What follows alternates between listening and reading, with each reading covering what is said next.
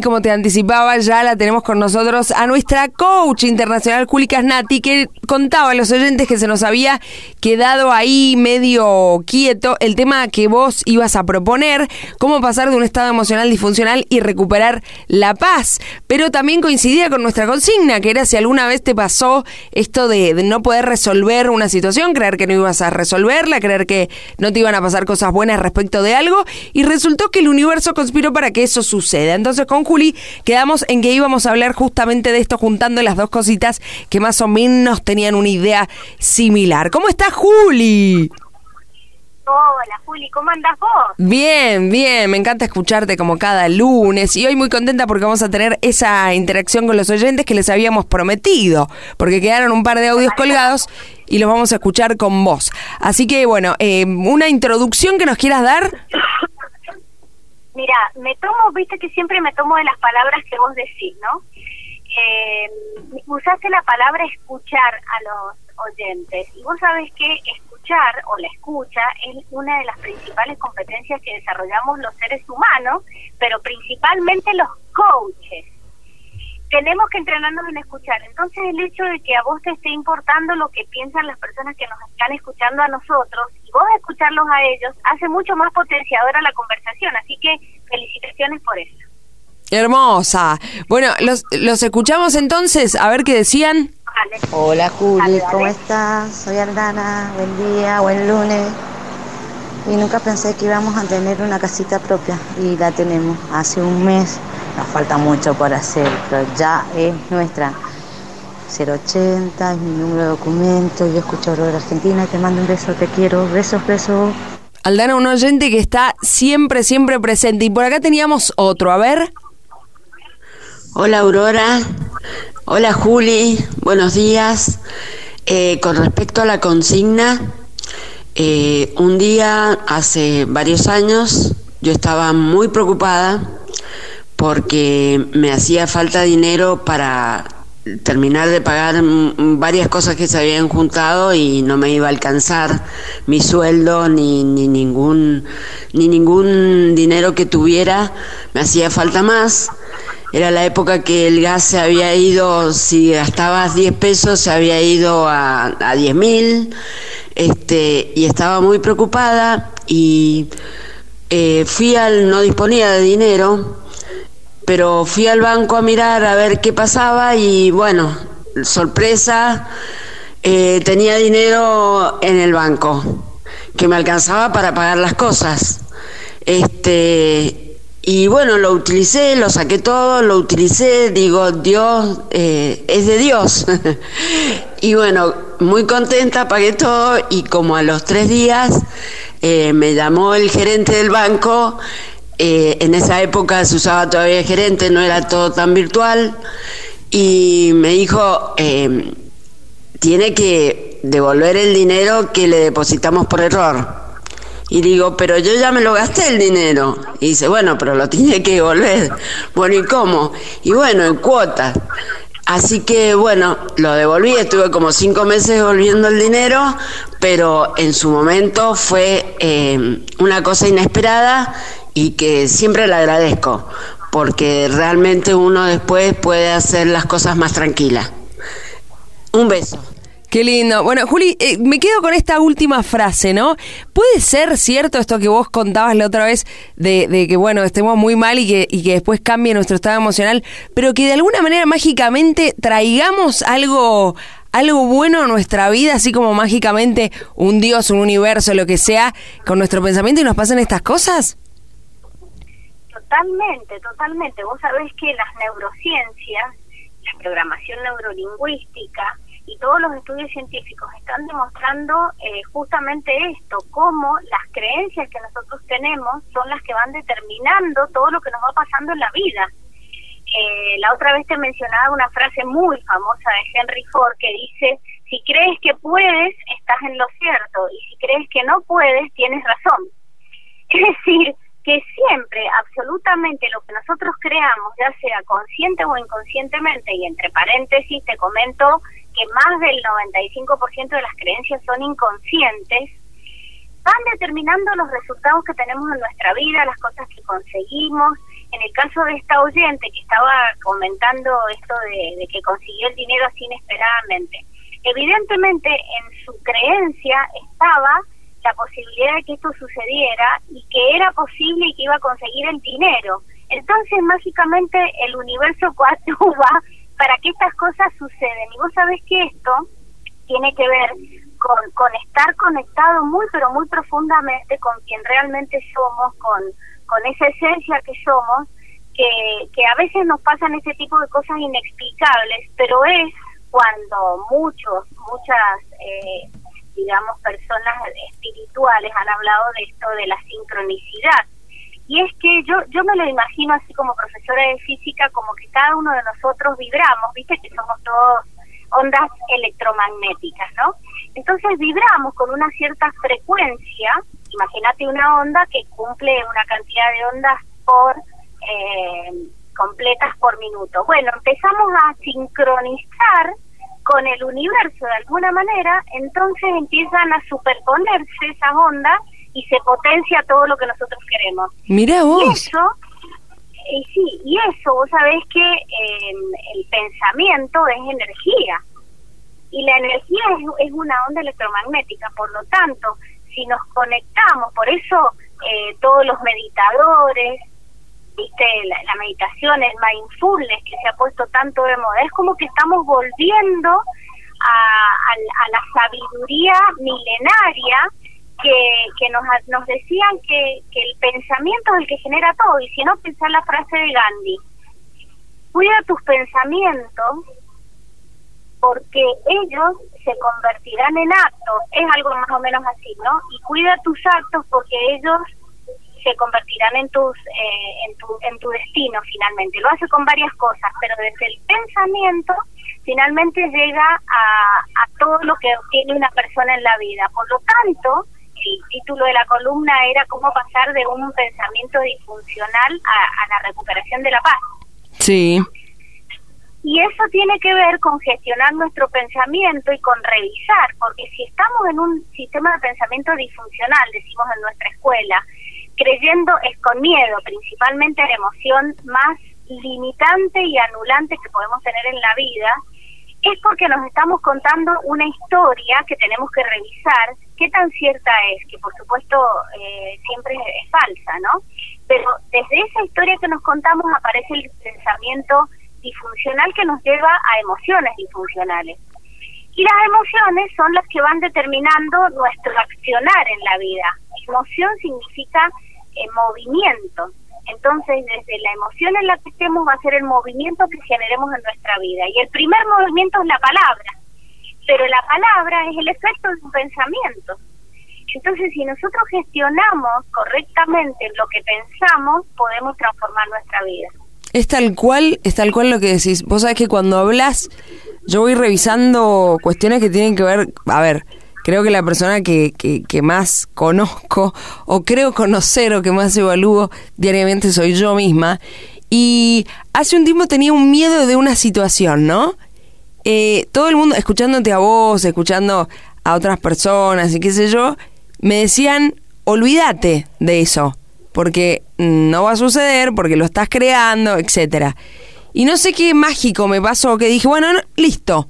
Si, tú, si tiene que suceder esto, sucederá, pero yo ya no pongo más las energías ahí resultó que, viste que existe esto de, de las brujas que te dicen que congeles a una determinada persona, una cuestión en el freezer. Bueno, fue tal mi, mi, mi pensamiento con mi cabeza que dije, bueno, listo, esto se termina, me está haciendo sufrir, lo dejo ahí, no pienso más en eso, que desapareció el problema. O sea, ese miedo que tenía desapareció, pero por la única razón de que dije, basta, o sea, yo estaba tan concentrada en ese miedo que de dejar de pensar en ese miedo, o sea, de anularlo de mi vida, mm, no existió más, ¿me entendés? Como que dejó de ser un personaje de la película.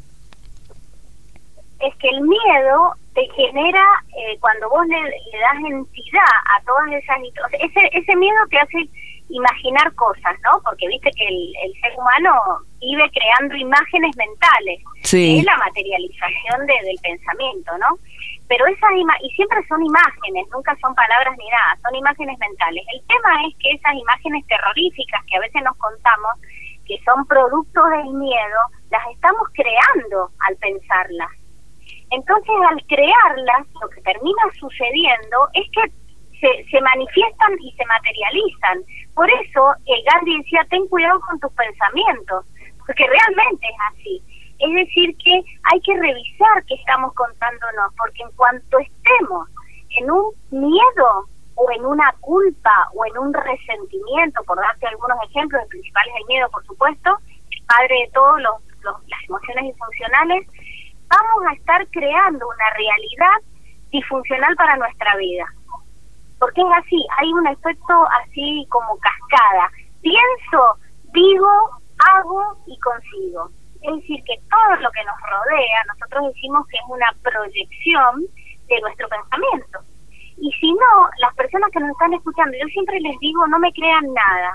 Piensen en momentos de su vida en donde lograron un montón de cosas y piensen, traten de recordar que estaban pensando en esos momentos, cuando se sentían bien, cuando lograban cosas, y viceversa, busquen ejemplos en sus vidas en donde no conseguían nada, donde todo les salía mal, y en qué estados emocionales estaban y qué cosas estaban contando.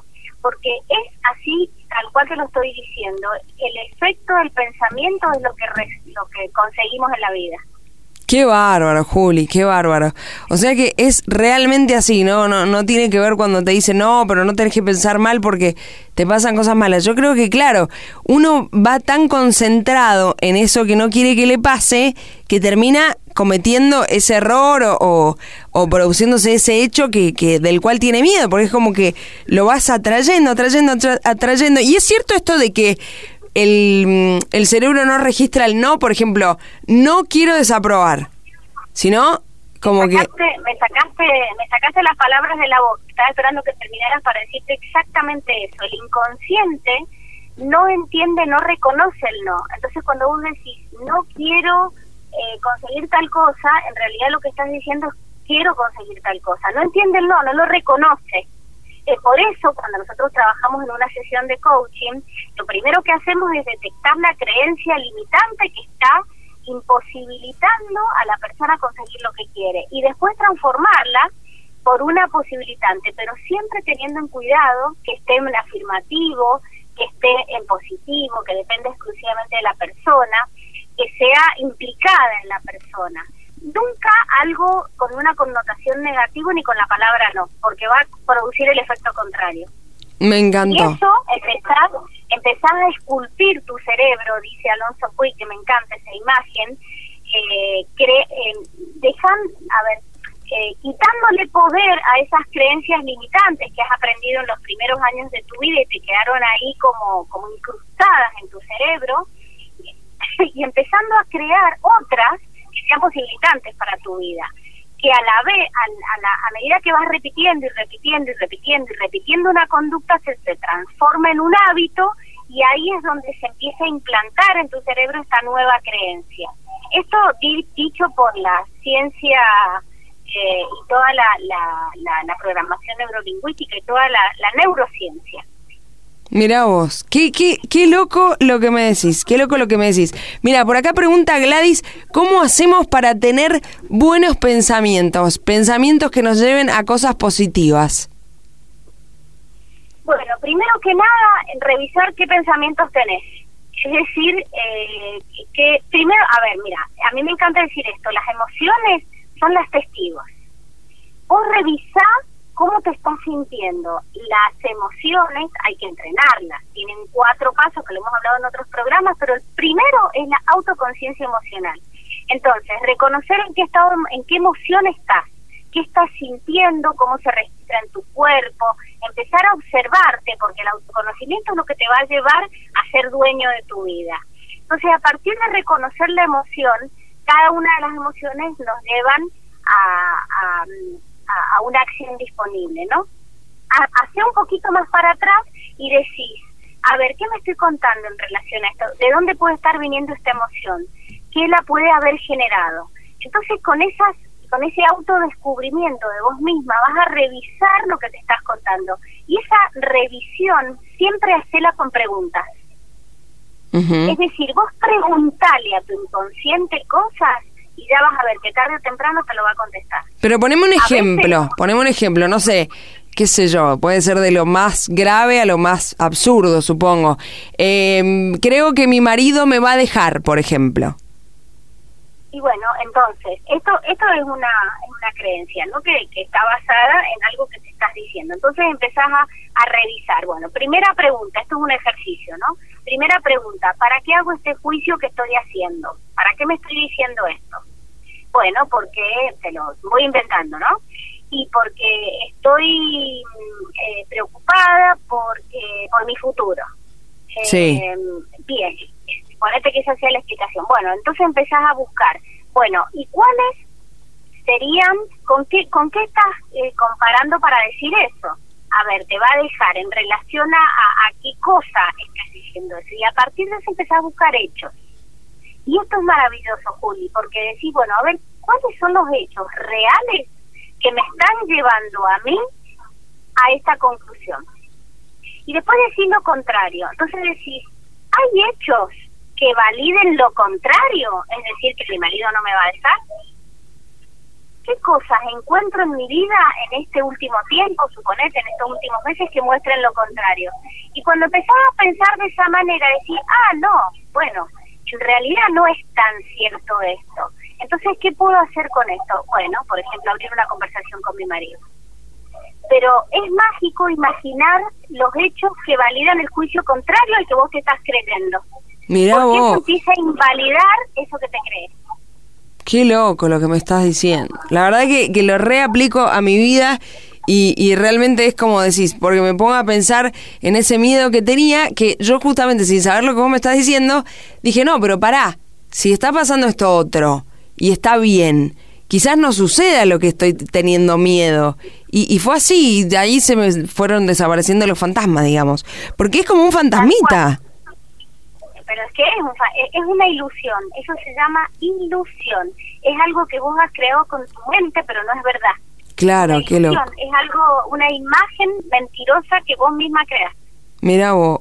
Me encantó, Juli, me encantó y más me encanta que, que la gente participe eh, y se haga preguntas también, así que verás cómo vas lentamente entrando en, en las cabecitas y te escuchan atentamente. Algunos no se animan, porque hay bastante vergonzoso acá, pero... No, no, pero animemos, animemos a Claro. que participen porque Claro, y vamos a ver que, mm, que la consigna de hoy, mira, no tenía absolutamente nada que ver. Si alguna vez te colaste en un casamiento o en un... Porque nos contaba recién una compañera acá que se había colado sin querer en un velorio. ¿Me entendés? Llega y estaba velando otro muerto y no conocían a nadie y dice, va, pero mira, eh, no es el lugar en el que estamos, tenemos que estar. Bueno, se habían equivocado del lugar del velorio eh, y bueno, me han contado de casamiento, cumpleaños de 15. ¿Alguna vez te colaste vos? yo, eh, y cuando tenía 15 años en los cumpleaños de 15, Claro, viste, todas hicimos eso. Todas y todos hemos hecho eso. Por supuesto. Por acá me contaban los chicos que se sacaban fotos con la quinceañera y que bailaron el vals. Por supuesto que sí. Bueno, te mando un besote enorme y ya vamos, cada vez que hagamos un... Y, y supongo que esto también debe tener algo para, para hablar de en, en el coaching, así que nuestras eh, consignas siempre van a estar relacionadas, vos no te preocupes. Te mando un besote enorme, porque en ese caso, ¿qué sería, por ejemplo, si te colas en un...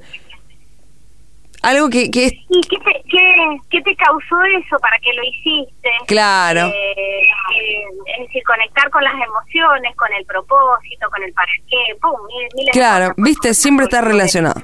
Siempre está relacionado. Bueno, te mandamos un abrazo bien, bien fuerte, Juli. Gracias por resolvernos estas cuestiones mentales que nos simplifican un poquito más la vida cuando vos nos hablas. Gracias, Juli. Hasta el lunes que viene. Un beso grande.